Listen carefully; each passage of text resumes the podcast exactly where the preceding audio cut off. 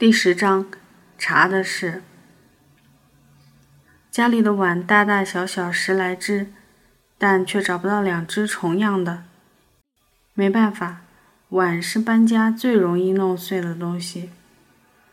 每次临行打包，扎克拜妈妈都会特意用几件衣服把碗挨个紧紧缠裹了，再塞入铁桶。这些碗上都印有简陋而鲜艳的图案。有一只碗上还有“岁岁平安”的字样。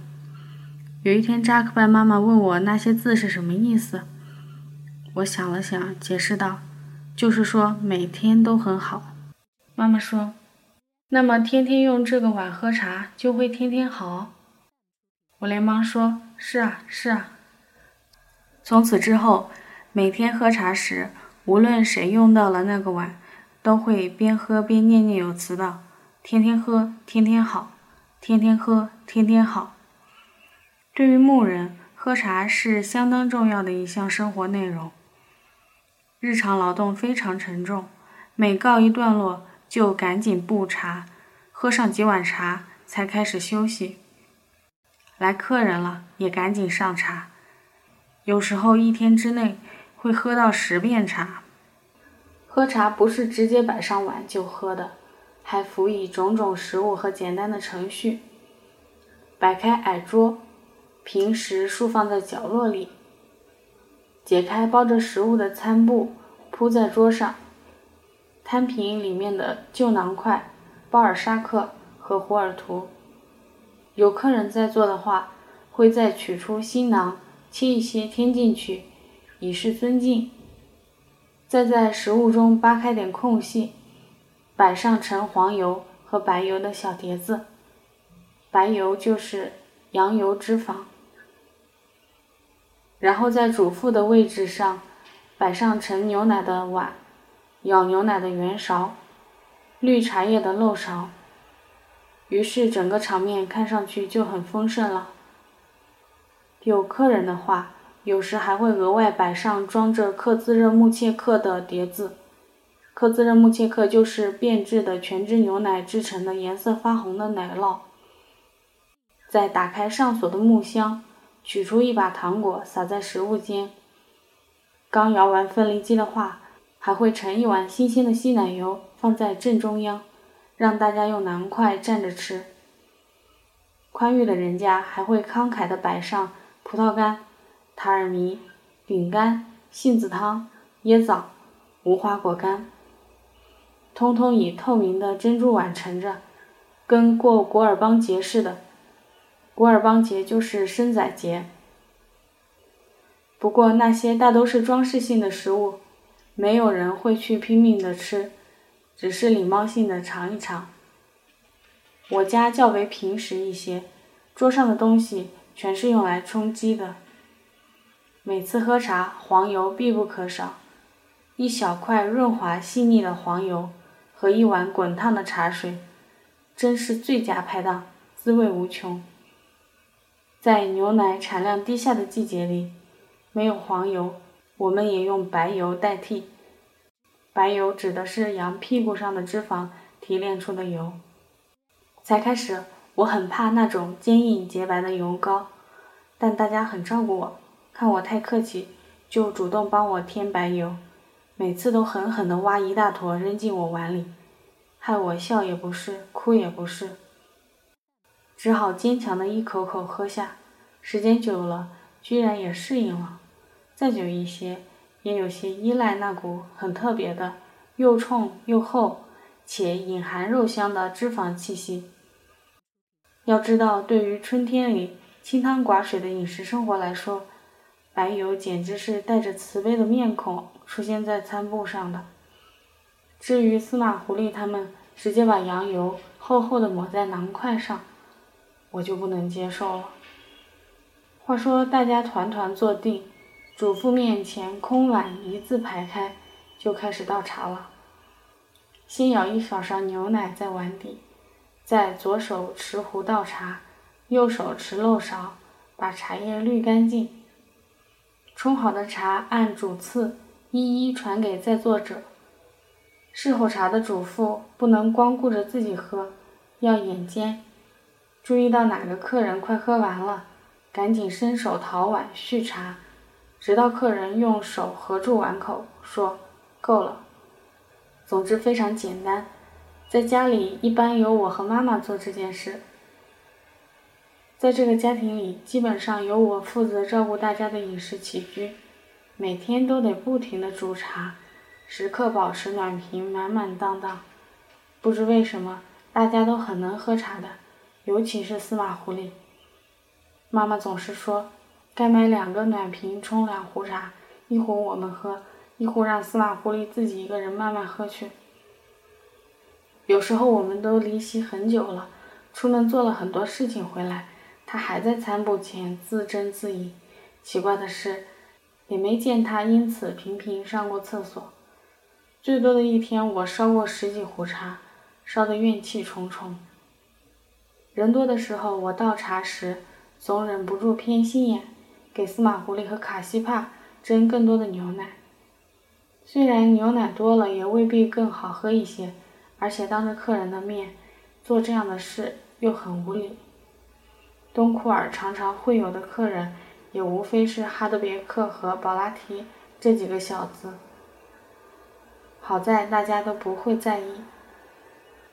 茶叶是恐怕全天下最便宜的浮砖，十块钱能买五斤，压得很硬，每次要泡茶得用匕首狠狠地撬，才能弯下来一块。这样的茶叶质量并不好，掰开时有时会看到。其中夹杂着塑料纸的残片或其他异物，但捧起一闻，仍然是香气扑鼻的，便原谅了它。遇到特别硬的茶块，别说匕首了，连菜刀都剁不开。扎克拜妈妈只好用榔头砸，但一时仍无效果。他一着急，扔了榔头就拿出斧头，等他拎了斧头回来，我已经用榔头砸开了。有时候砸开坚硬的茶砖，会发现其间霉斑点点，大概已经变质了。抱着可能看错了的侥幸，冲进壶里，泡开了一喝，果然霉味很大。但这么大一块茶，好歹花了钱买来的，总不能扔掉吧？螺旋霉素不也是霉吗？说不定能治好我的咽喉炎症和司马狐狸的鼻炎呢。便心安理得地独自喝了两大碗。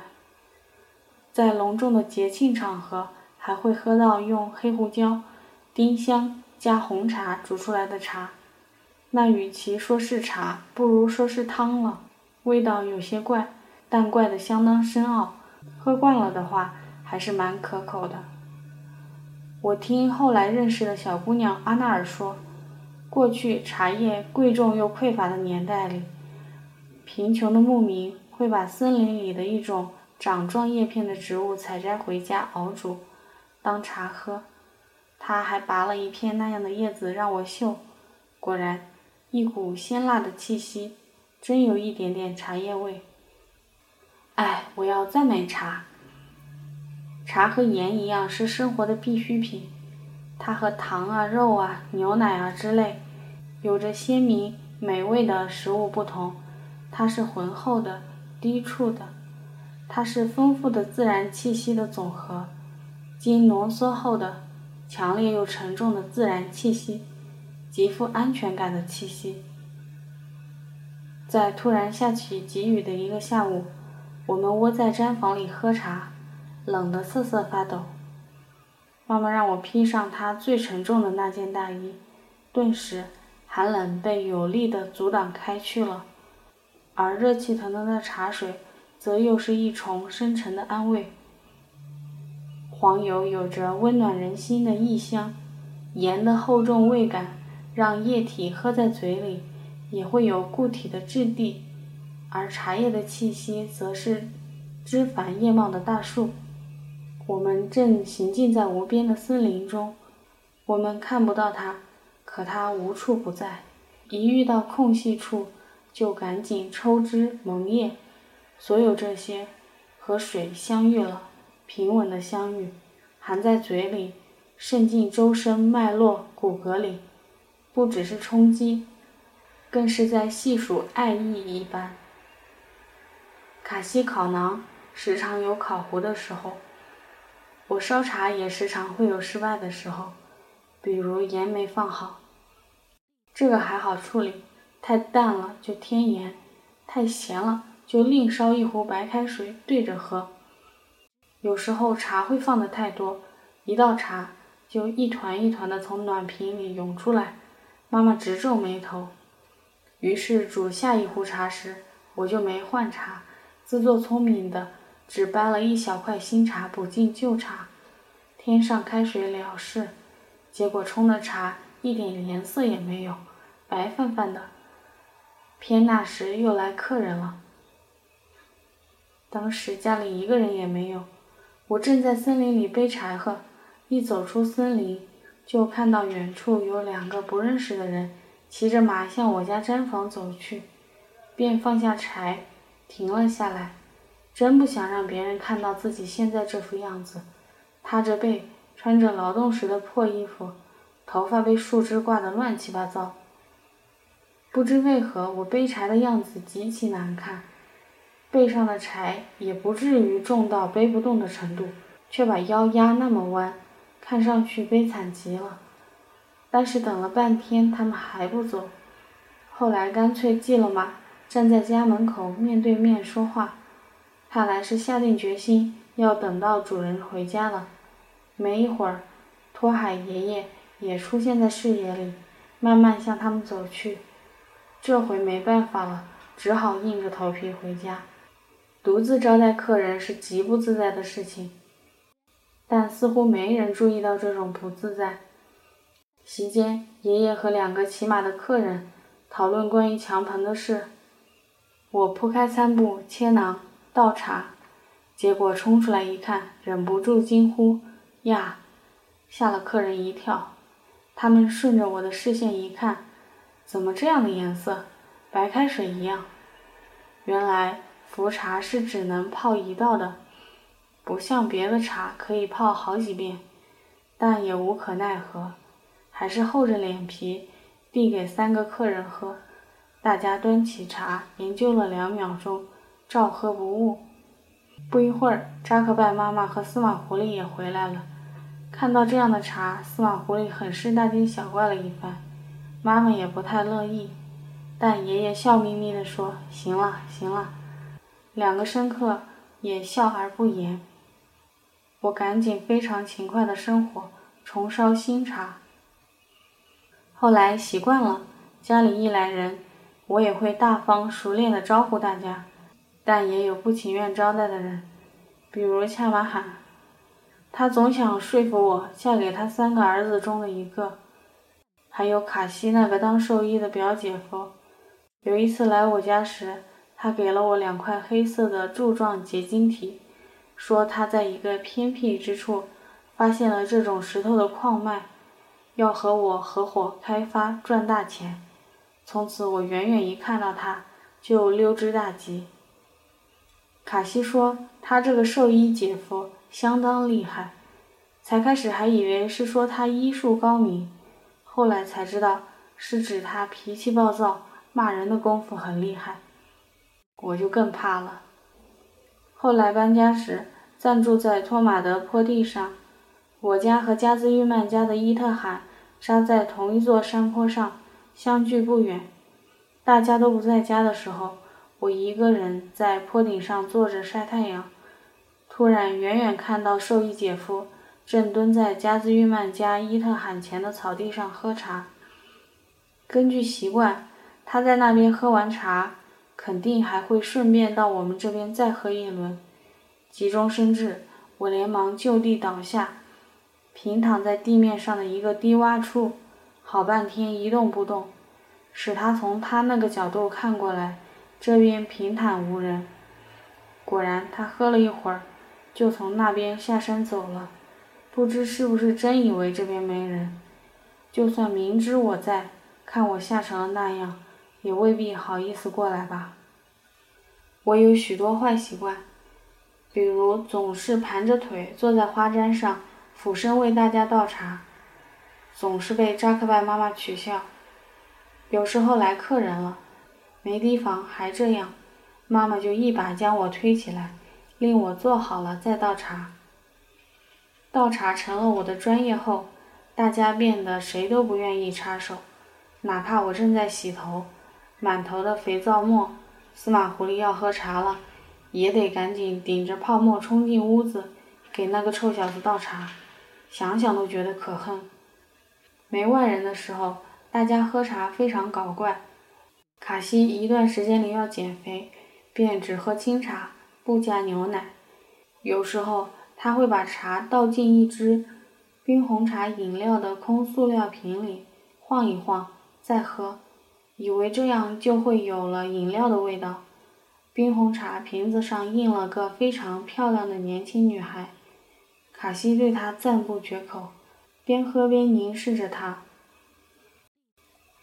爷爷喝茶会泡进去许多克孜热木切克，大口大口的吃，也不嫌腻。他还用勺子直接舀稀奶油喝，而我们只将其当做调味品，用囊块一点一点的蘸着吃。司马狐狸喜欢用野葱段当吸管吸着茶喝，喜欢把甜的糖块泡进咸的茶水里，还喜欢直挺挺的倒在花针上。趴着喝茶。